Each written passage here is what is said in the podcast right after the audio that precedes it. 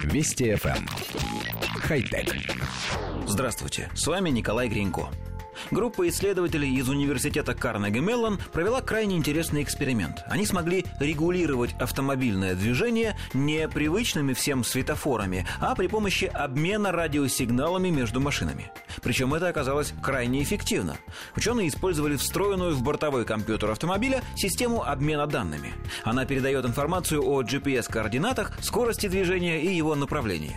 Компьютер анализирует информацию, полученную ото всех соседних машин, и на ее основании выдает водителю рекомендации, можно ли сейчас ехать или лучше остановиться и пропустить других участников движения. Эксперимент проводился на одном из нерегулируемых перекрестков.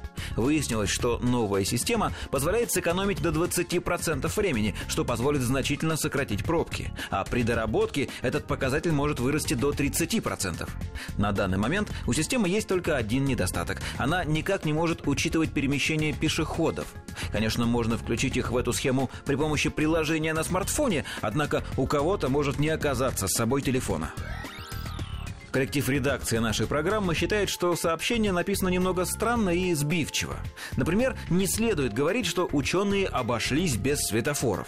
На самом деле, предложенная система и есть светофор, просто он включается не для всех водителей сразу, а для каждого индивидуально.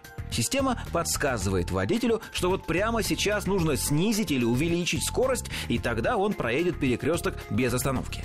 Программа предсказывает трафик, исходя из данных всех машин, которые приближаются к перекрестку, и дает водителям рекомендации по режиму движения.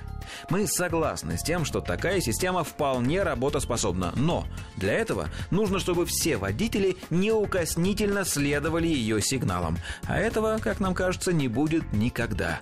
Обязательно найдется тот, кто решит проскочить, чуть ускориться, а то и вовсе не послушаться рекомендации программы. Все эти обочечники, торопыги, вышивальщики просто так не исчезнут. Хотя...